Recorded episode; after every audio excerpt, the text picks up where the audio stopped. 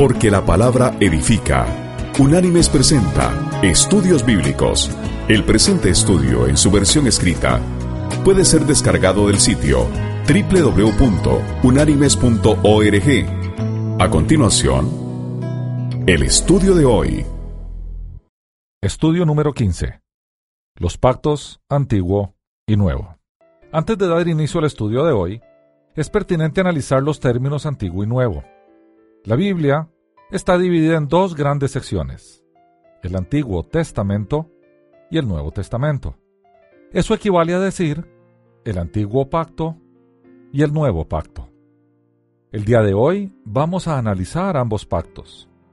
El primero, el Viejo Pacto o el Antiguo Testamento, lo vamos a ver desde la perspectiva del acuerdo al cual Dios llegó con el pueblo de Israel mientras andaba por el desierto.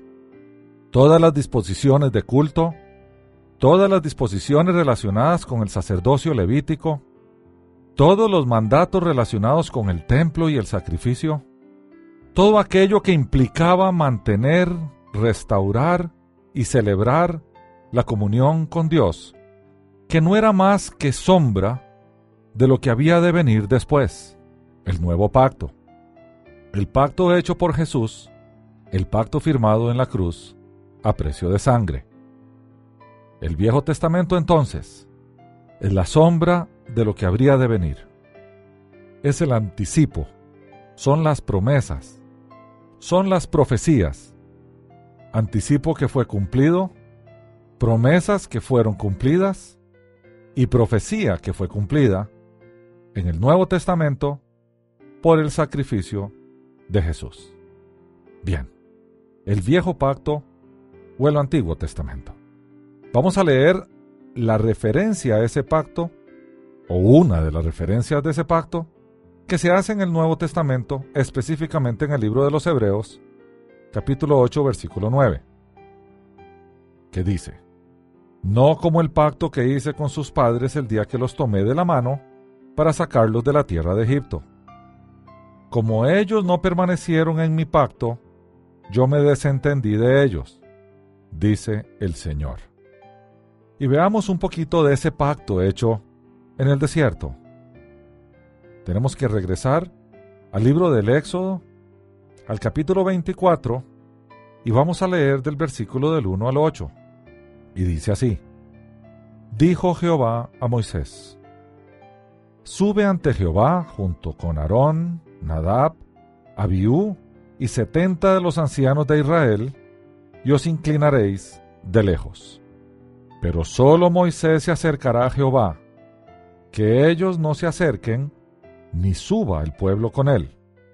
Moisés fue y le contó al pueblo todas las palabras de Jehová y todas las leyes.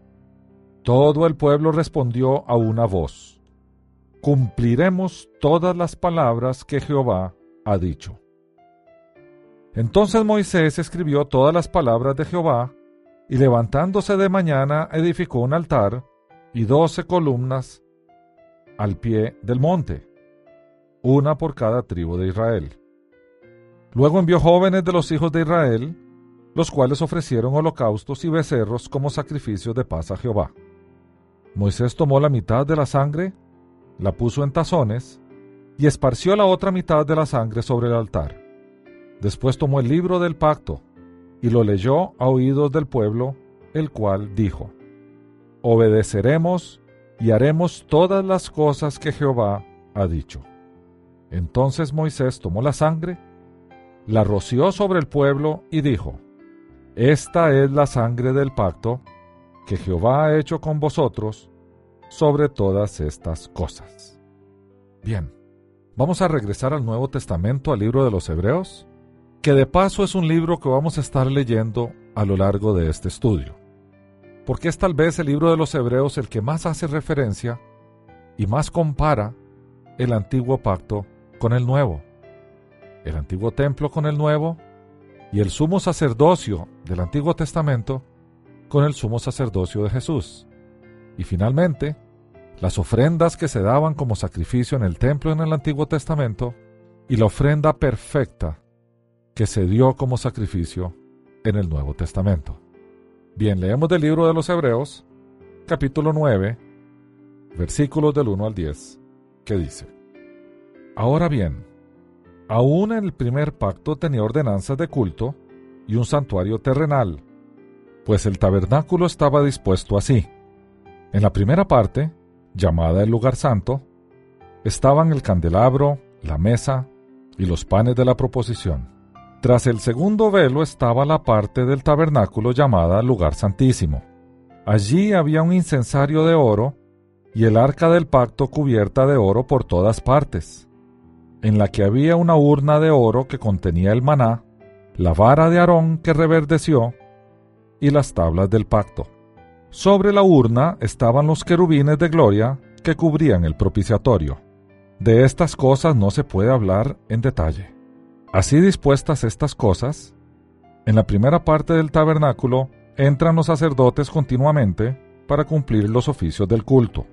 Pero en la segunda parte entra solo el sumo sacerdote una vez al año, llevando la sangre que ofrece por sí mismo y por los pecados de ignorancia del pueblo.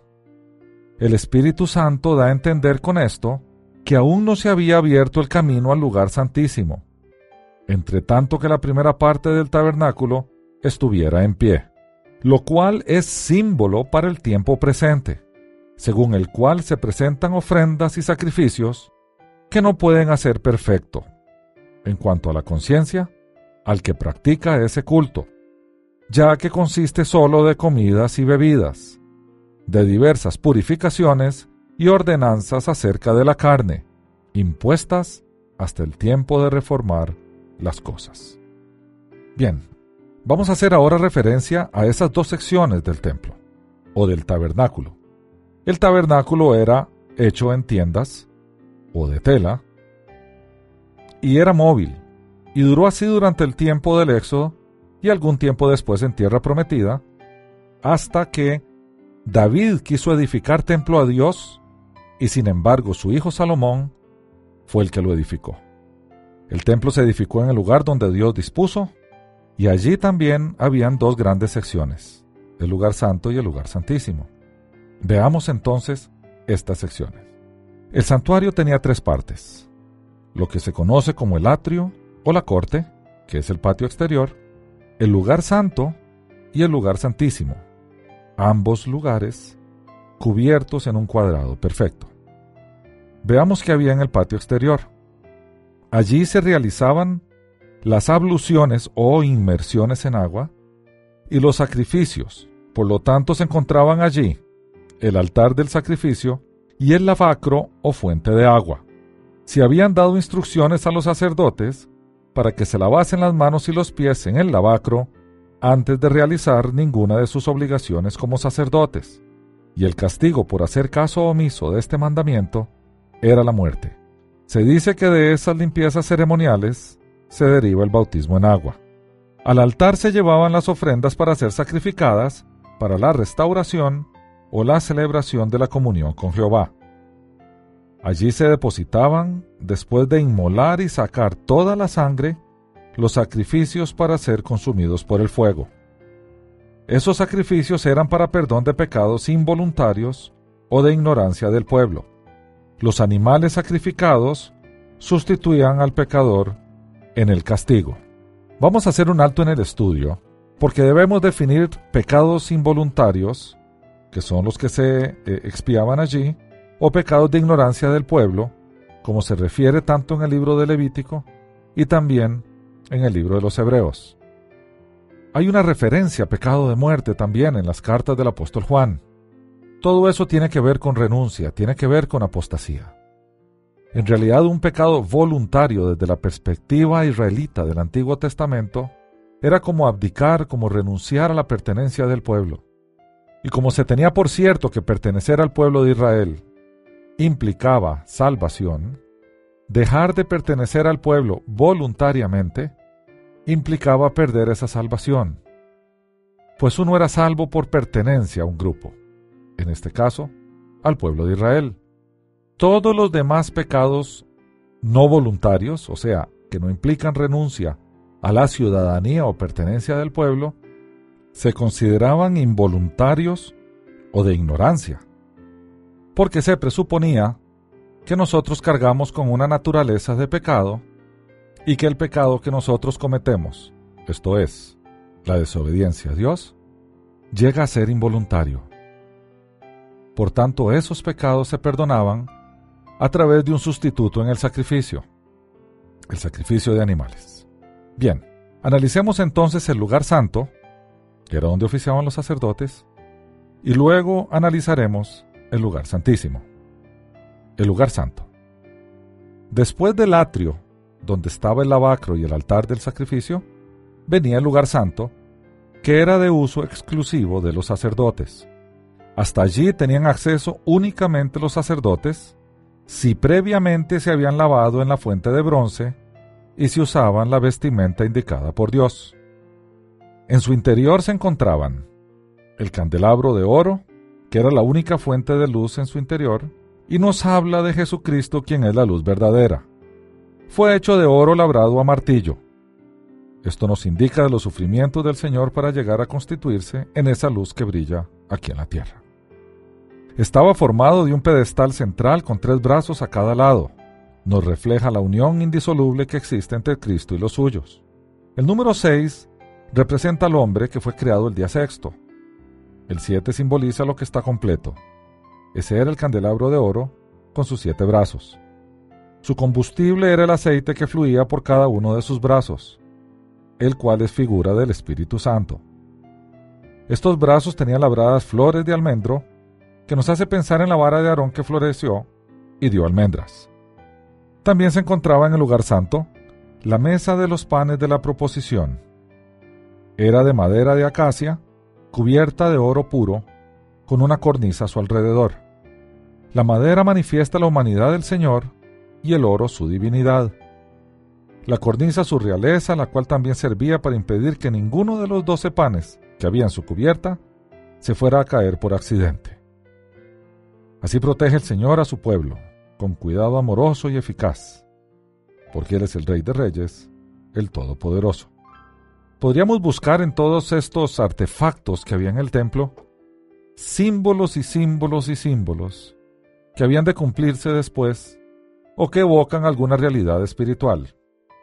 Hemos enumerado algunos de ellos. En verdad, en el Antiguo Testamento no detalla el significado del símbolo, nosotros podemos aventurarnos a darle alguno. Del todo no es exacto, porque en unánimes nosotros mantenemos una línea de interpretación. Lo que la Biblia no lo dice, nosotros tampoco lo decimos. Bien, los panes de la proposición. Los panes de la preposición se mencionan como parte del ritual asociado con el tabernáculo de Moisés y posteriormente con el templo. El tabernáculo fue simplemente una versión movible del templo, así que el simbolismo es el mismo.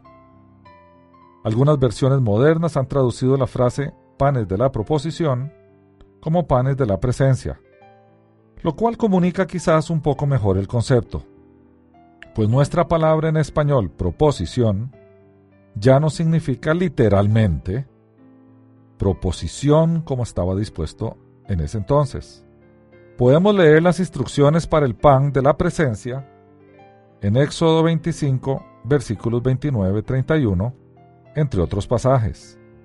El pasaje que más ilumina el significado de los panes de la presencia se encuentra en el libro de Levítico, capítulo 24, versículos del 5 al 9, que citamos.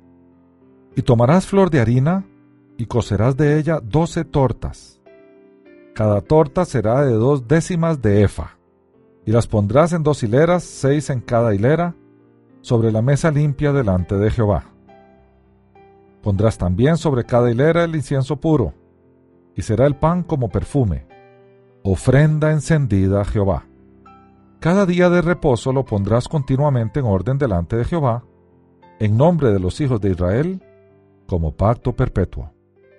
Y será de Aarón y de sus hijos, los cuales lo comerán en lugar santo, porque es cosa muy santa para él de las ofrendas encendidas a Jehová por derecho perpetuo.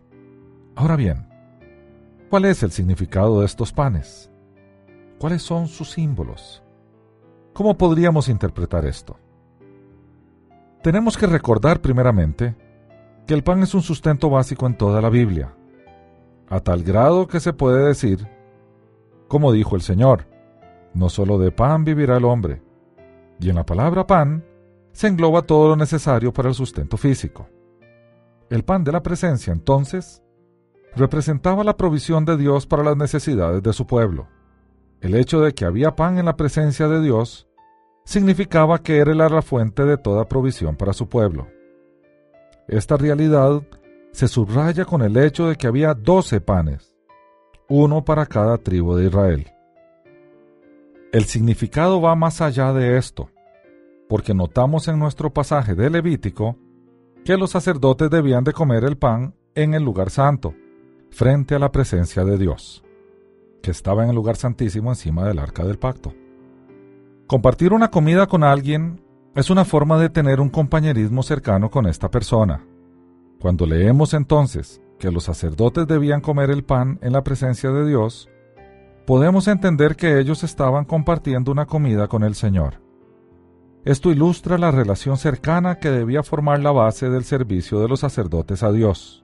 No servían a un Dios como el de algunas de las naciones vecinas, un Dios que les exigía que sacrificaran a sus hijos servían a un Dios que les invitaba a comer con él. Bien, analicemos ahora el lugar santísimo. Luego del lugar santo, venía el lugar santísimo donde se encontraba el altar del incienso que representa la oración. Esta sube como el incienso, como olor fragante delante de Dios y el arca del pacto. El lugar santísimo era un lugar que estaba prohibido para todos y solo le estaba permitida la entrada una vez al año, en el Yom Kippur, o sea, en el día de la expiación o el día del perdón, al sumo sacerdote. Ese día era el más importante del año, junto con la Pascua.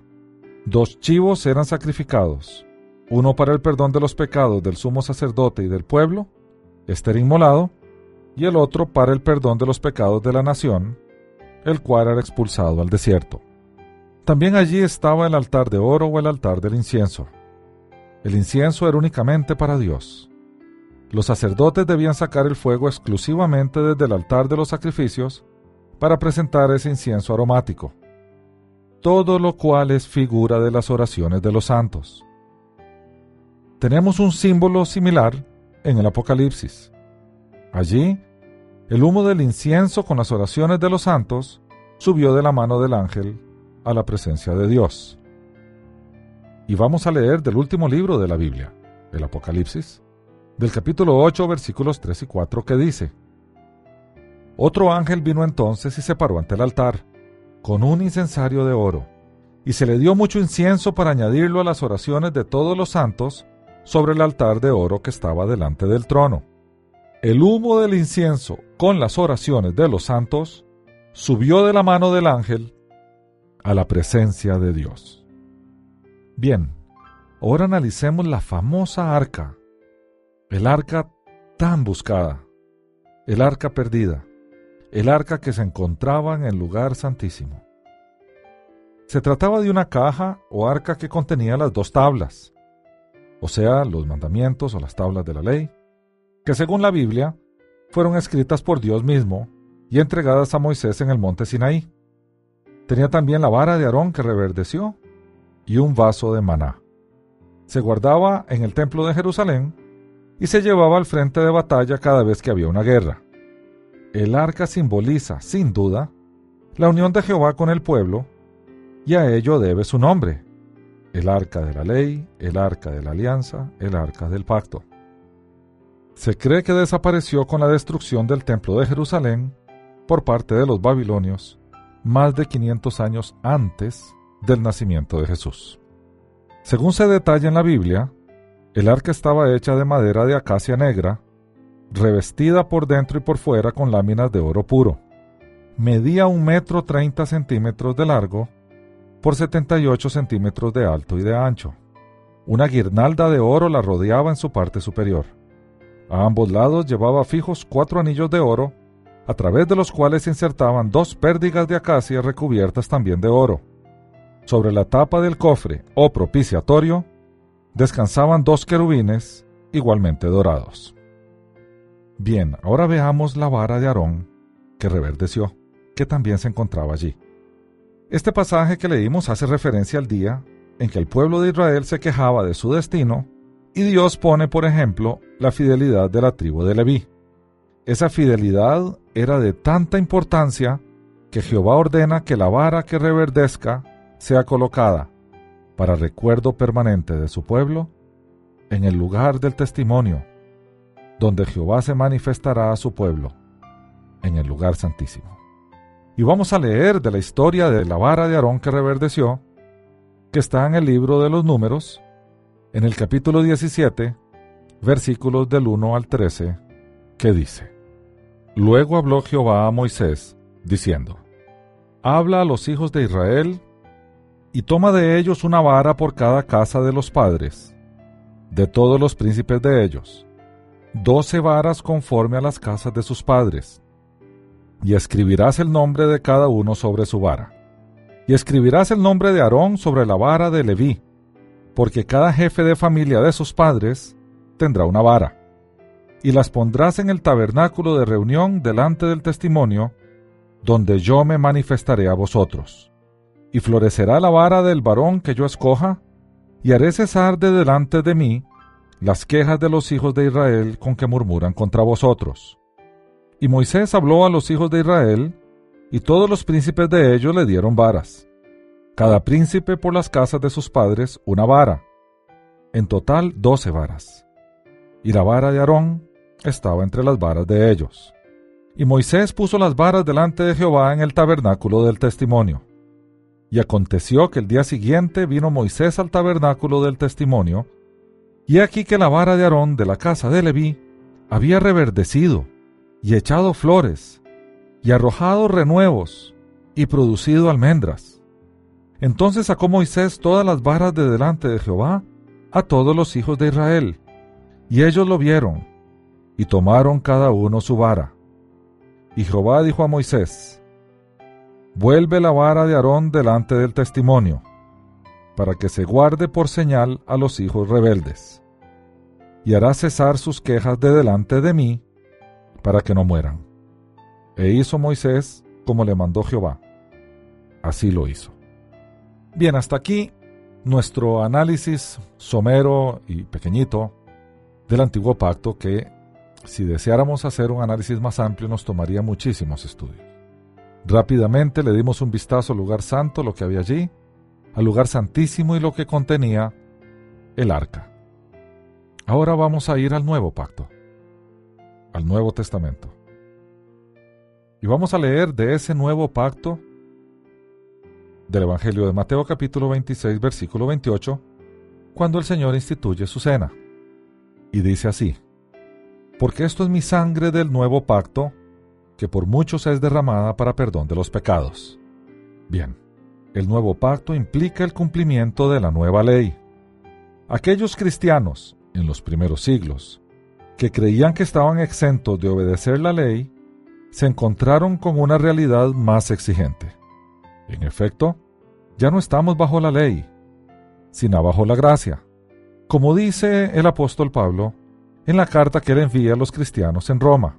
Del capítulo 7, versículos 4 y 6 vamos a leer a continuación.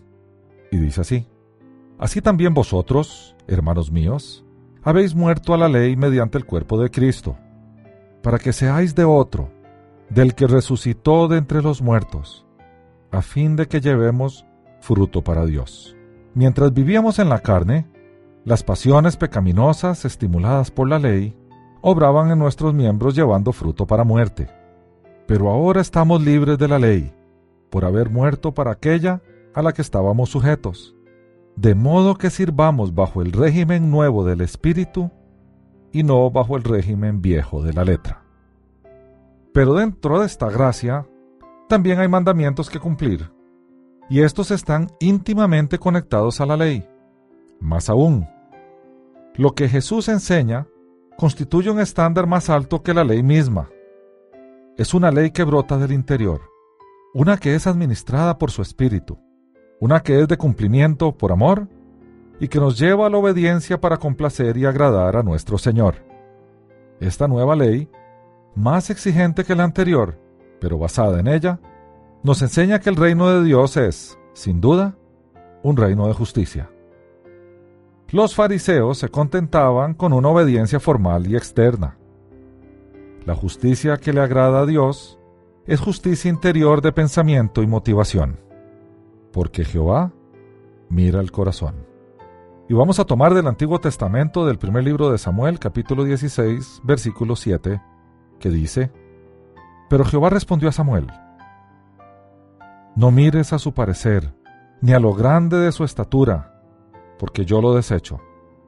Porque Jehová no mira lo que mira el hombre, pues el hombre mira lo que está delante de sus ojos. Pero Jehová mira el corazón. Y ahora leemos del Nuevo Testamento, del Evangelio de Lucas capítulo 16, versículo 15, que dice, Entonces les dijo, Vosotros sois los que os justificáis a vosotros mismos delante de los hombres pero Dios conoce vuestros corazones. Pues lo que los hombres tienen por sublime, delante de Dios, es abominación. Fue una nueva justicia del corazón la que los profetas auguraron como una de las bendiciones de la era mesiánica, de la era cuando viniera el Mesías, el tan esperado Mesías. Y vamos a leer del Antiguo Testamento del profeta Jeremías, capítulo 31, versículo 33, donde el Señor dice, Pero este es el pacto que haré con la casa de Israel después de aquellos días, dice Jehová. Pondré mi ley en su mente y la escribiré en su corazón. Yo seré su Dios y ellos serán mi pueblo. Este pasaje especifica la auténtica novedad del pacto prometido para el futuro. La ley de Jehová ya no estará escrita en tablas de piedra, sino en corazones humanos. ¿Cómo lo haría? Poniendo su espíritu en el interior de los creyentes. Esa es la respuesta que nos daría el Señor a través del profeta Ezequiel, capítulo 36, versículo 37, donde dice, Pondré dentro de vosotros mi espíritu, y haré que andéis en mis estatutos, y que guardéis mis preceptos, y los pongáis por obra. ¡Qué maravilla es el Señor! La ley externa escrita en piedra sería sustituida en la era mesiánica por la ley interna traída por su espíritu en el creyente. Esta profecía fue reafirmada con una promesa de Jesús y tuvo cumplimiento cuando vino el Espíritu Santo sobre los creyentes. Veamos primero la promesa y después el cumplimiento. La promesa está detallada en el Evangelio de Juan, capítulo 14, versículos 15 y 17, que dice, Si me amáis, guardad mis mandamientos. Y yo rogaré al Padre y os dará otro consolador para que esté con vosotros para siempre, el Espíritu de verdad, el cual el mundo no puede recibir porque no le ve ni le conoce. Pero vosotros lo conocéis, porque vive con vosotros y estará en vosotros. Eso se cumplió el día en Pentecostés cuando bajó, cuando vino el Espíritu Santo. Eso se detalla en el libro de los Hechos de los Apóstoles, del cual leemos el capítulo 2, versículos del 1 al 4, que dice, Cuando llegó el día de Pentecostés, estaban todos unánimes juntos. De repente vino del cielo un estruendo como de un viento recio que soplaba, el cual llenó toda la casa donde estaban, y se les aparecieron lenguas repartidas como de fuego, asentándose sobre cada uno de ellos. Todos fueron llenos del Espíritu Santo y comenzaron a hablar en otras lenguas según el Espíritu les daba que hablaran. Fin de la cita. Así pues, coinciden las dos promesas de Dios, poner su ley dentro de nosotros y poner su Espíritu dentro de nosotros. No debemos interpretar erróneamente esto en el sentido de que teniendo el Espíritu podemos ignorar la ley. Como vimos, lo que el Espíritu hace en nuestros corazones es precisamente escribir la ley de Dios. Así, Espíritu, ley, justicia y corazón van juntos. Y vamos a leer del libro de los Hebreos, del capítulo 8, versículos del 10 al 13, que dice, Por lo cual, Este es el pacto que haré con la casa de Israel después de aquellos días, dice el Señor. Pondré mis leyes en la mente de ellos, y sobre su corazón las escribiré, y seré a ellos por Dios, y ellos me serán a mí por pueblo. Ninguno enseñará a su prójimo, ni ninguno a su hermano diciendo, conoce al Señor, porque todos me conocerán, desde el menor hasta el mayor de ellos, porque seré propicio a sus injusticias y nunca más me acordaré de sus pecados ni de sus maldades. Al decir nuevo pacto, ha dado por viejo al primero, y lo que se da por viejo y se envejece, está próximo a desaparecer. Y ahora leemos un capítulo más adelante en el mismo libro de los Hebreos, en el capítulo 9, versículos del 11 al 28, que dice, Pero estando ya presente Cristo, sumo sacerdote de los bienes venideros, por el más amplio y más perfecto tabernáculo, no hecho de manos, es decir, no de esta creación, y no por sangre de machos cabríos ni becerros, sino por su propia sangre, entró una vez para siempre en el lugar santísimo, habiendo obtenido eterna redención. Porque si la sangre de los toros y de los machos cabríos y las cenizas de la becerra, rociadas a los impuros, santifican para la purificación de la carne, cuanto más la sangre de Cristo, el cual mediante el Espíritu Eterno se ofreció a sí mismo sin mancha a Dios, limpiará vuestras conciencias de obras muertas, para que sirváis al Dios vivo. Por eso, Cristo es mediador de un nuevo pacto, para que interviniendo muerte para la remisión de los pecados cometidos bajo el primer pacto, los llamados reciban la promesa de la herencia eterna, pues donde hay testamento, es necesario que conste la muerte del testador, porque el testamento con la muerte se confirma, pues no es válido, entre tanto, el testador vive.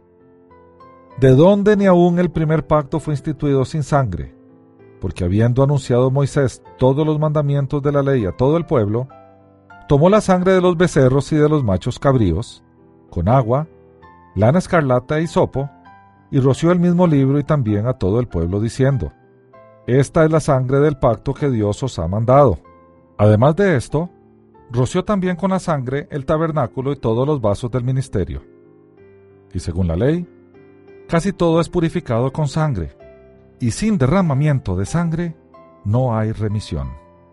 Fue pues necesario que las figuras de las cosas celestiales fueran purificadas así.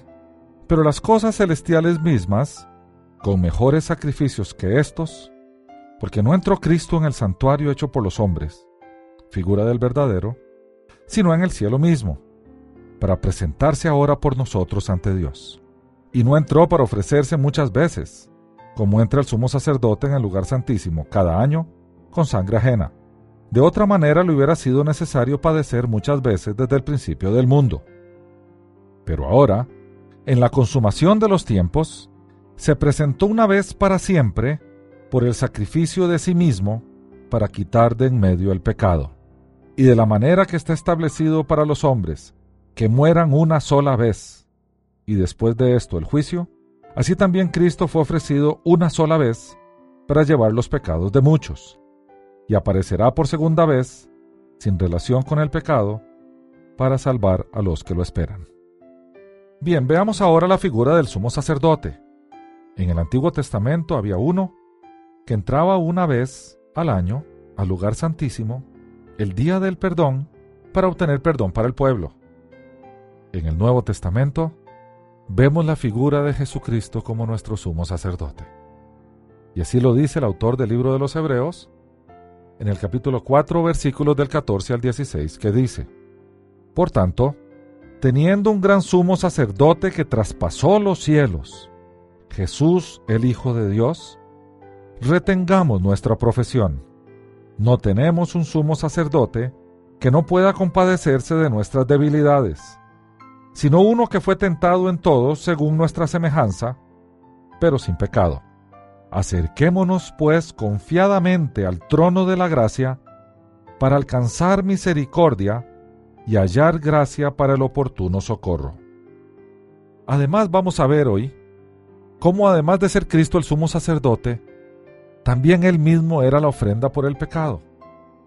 Leemos del mismo libro de los Hebreos, del capítulo 10, versículos del 9 al 17, que dice, y diciendo luego, He aquí, vengo, Dios, para hacer tu voluntad.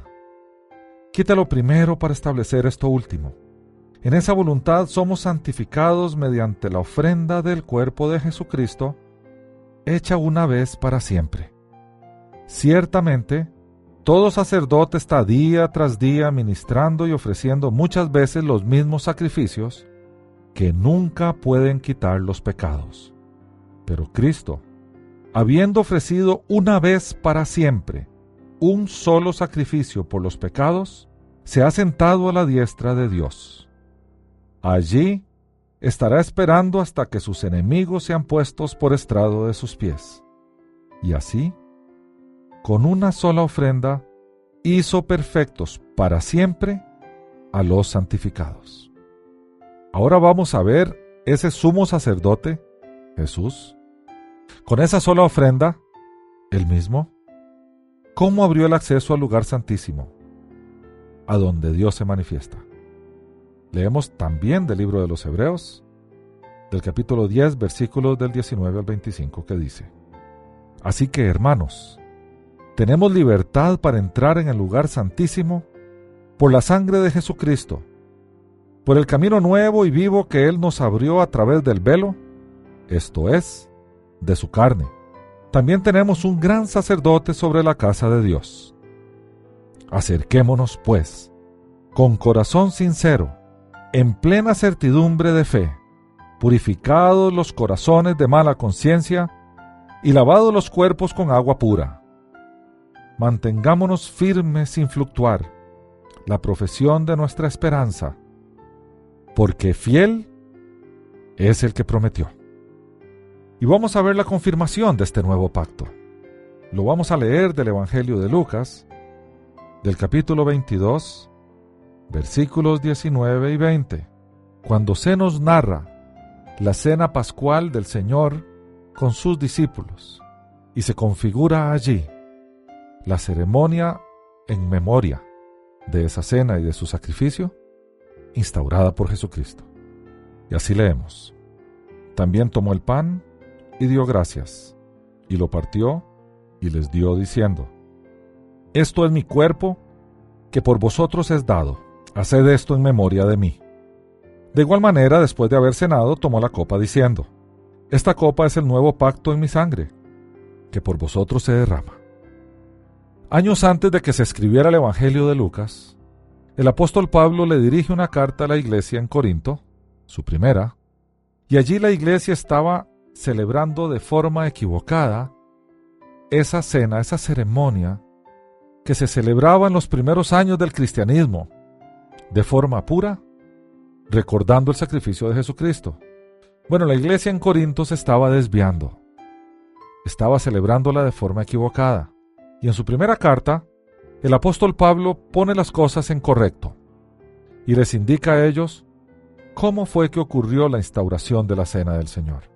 Años después, los evangelistas irían a recordar esto narrando la historia misma de Jesucristo. Pablo lo narra aquí años antes, diciendo que fue el mismo Señor el que le dijo a él lo que había ocurrido. Vamos a leer de la carta, de la primera carta a los cristianos en Corinto.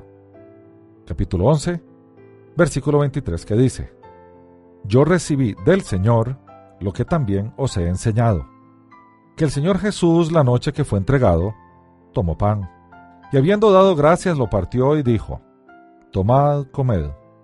Esto es mi cuerpo que por vosotros es partido. Haced esto en memoria de mí.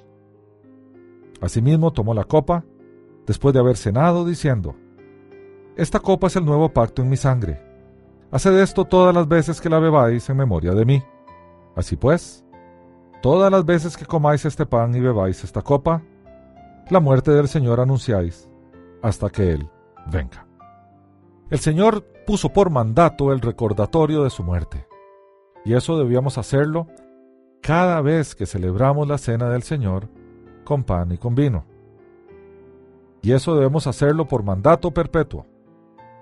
hasta que Él venga, porque a Él le interesa que su nuevo pacto sea recordado siempre. Nosotros los seres humanos tendemos a olvidarnos. El sacrificio de Jesús fue hace más de dos mil años. Si Él no hubiera instituido esa ceremonia en recuerdo, ya nos habríamos olvidado de lo que ocurrió. Pero Jesús es Dios y nos conoce a la perfección. Por eso dejó instituido esa ceremonia en recordatorio de su muerte. Ahora veamos las diferencias entre el nuevo pacto, que es mejor, y el antiguo. Dios estableció dos pactos con el hombre, siendo el segundo más hermoso y misericordioso que el primero. En el monte Sinaí, Dios estableció un pacto condicional, un contrato por medio del cual Dios prometió guardar a Israel y ser su Dios, mientras que ellos obedecieran sus leyes y permanecieran leales a Él. La lealtad de Dios a sus promesas dependía de la lealtad de la gente hacia Dios. En otras palabras, la lealtad de la gente sería recompensada por Dios. Era un intercambio, tanto legal como razonable, una transacción perpetua en la cual la parte que dio para recibir ganó lo que fue recibido. Fue así como Israel se comprometió a ser fiel y obediente, como leímos antes en el libro del Éxodo. Todos ellos, cuando les fue anunciado el pacto, a una sola voz dijeron, Obedeceremos y haremos todas las cosas que Jehová ha dicho. Como resultado de esa fidelidad, Dios vería por ellos. El resultado es que Dios sí cumplió, pero Israel no. Israel le falló al pacto quebrantándolo, desobedeciéndolo yéndose detrás de otros dioses, matando su espíritu en cultos externos e hipócritas. Dios tenía el derecho de abandonarlos y dejarlos a su suerte. En cambio, el querido Dios reveló otra característica además de una adherencia justa a las leyes. Manifestó misericordia, gracia, un amor perfecto. Canceló el viejo pacto con otro nuevo y diferente, en el cual las obligaciones eran totalmente unilaterales totalmente suyas. Eligió amar a la gente que no merecía su amor. Eligió ser el Dios de los que no se lo merecen. Ya no hay que dar para recibir. No damos absolutamente nada para recibir ese amor. Ya no es un intercambio, fidelidad por fidelidad. Dios eligió ser fiel a los infieles, a los pecadores. Ahora el acto de Dios dejó de ser razonable o legal es un absoluto abandono de la ley. Solo una parte se obligó, Dios, y la otra no, nosotros. Dios en vez de llamarnos a cumplir las condiciones, eliminó las condiciones. En el nuevo pacto, Dios trae el concepto de la gracia y les dice que Él se hizo hombre y lo que Israel no fue capaz de llevar a cabo en el primer pacto, Él mismo lo llevaría a cabo por nosotros en el segundo. Por tanto recibiríamos por gracia y no por merecimiento su favor. Y leemos entonces otra vez del libro de los Hebreos capítulo 7 versículos 18 y 19 que dice, Queda pues abrogado el mandamiento anterior a causa de su debilidad e ineficacia, pues la ley nada perfeccionó y se introduce una mejor esperanza, por la cual nos acercamos a Dios. Y así relata todo este evento el apóstol Pablo a la iglesia que se congregaba en Galacia. En la carta que le envía en el capítulo 3, leemos del versículo 15 hasta el versículo 29, que dice, Hermanos, hablo en términos humanos. Un pacto, aunque sea hecho por un hombre, una vez ratificado, nadie lo invalida ni le añade. Ahora bien, a Abraham fueron hechas las promesas y a su descendencia. No dice y a los descendientes como si hablara de muchos, sino como de uno, y a tu descendencia, la cual es Cristo. Esto pues, digo, el pacto previamente ratificado por Dios en Cristo no puede ser anulado por la ley la cual vino 430 años después.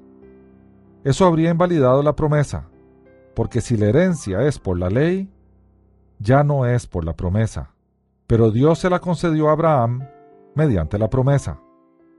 Entonces, ¿para qué sirve la ley? Fue añadida a causa de las transgresiones hasta que viniera la descendencia a quien fue hecha la promesa. Y fue dada por medio de ángeles en manos de un mediador. Y el mediador no lo es de uno solo, pero Dios es uno. Entonces, ¿la ley contradice las promesas de Dios? De ninguna manera. Porque si la ley dada pudiera vivificar, la justicia sería verdaderamente por la ley. Pero la escritura lo encerró todo bajo pecado, para que la promesa que es por la fe en Jesucristo fuera dada a los creyentes. Pero antes que llegara la fe, estábamos confinados bajo la ley, encerrados para aquella fe que iba a ser revelada.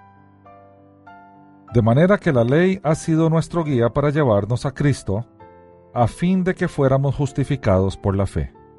Pero ahora que ha venido la fe, ya no estamos bajo un guía, porque todos sois hijos de Dios por la fe en Cristo Jesús.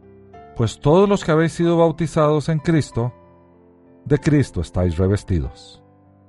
Ya no hay judío ni griego, no hay esclavo ni libre, no hay hombre ni mujer, porque todos vosotros sois uno en Cristo Jesús. Y si vosotros sois de Cristo, ciertamente descendientes de Abraham sois y herederos según la promesa. Bien, qué maravilla las del Señor. El viejo pacto que debíamos cumplir nosotros una parte y Dios otra, fue anulado, porque solo Dios cumplió. Nosotros no pudimos cumplir. Y entonces se fijó un nuevo pacto, que pese a que tiene dos partes, Dios y nosotros, Dios se encarga de hacerlo todo, sabido y entendido que nosotros tampoco podíamos cumplir. Dios se hace hombre, Dios se sube a esa cruz, Dios recibe la pena que estaba destinada a nosotros y obtiene el perdón eterno para aquellos que ponemos nuestra mirada en Él. Así el nuevo pacto se consolida. Es como que desde la cruz a gritos, Cristo nos esté llamando y nos diga, te ofrezco un nuevo pacto, te doy mi santidad y mi perfección a cambio de tu pecado. Acércate a mí, cree en mí Recibe mi perdón. Allí está escondida la vida eterna. Allí está escondida la paz que andas buscando el día de hoy. Allí está el gozo y el contentamiento que pese a todo lo que tengas que enfrentar en el mundo, lo tendréis. Tendréis paz. Tendréis gozo. Tendréis sabiduría. Estarás conmigo. Yo te llevaré para adelante. Yo soy tu buen pastor. Quiero que seas una oveja de mi redil. Aceptemos ese nuevo pacto. Cambiemos nuestro pecado por su santidad. Entreguémosle nuestras ropas sucias y recibamos a cambio vestiduras blancas de lino, de un blanco resplandeciente, del blanco maravilloso de Jesús el Cristo, nuestro Salvador. Hasta aquí el estudio de hoy. Las citas de las Escrituras son tomadas de la Biblia Reina Valera, revisión 1995. Unánimes presentó Estudios Bíblicos. Porque lámpara a mis pies es tu palabra y lumbrera en mi camino. Que Dios te bendiga.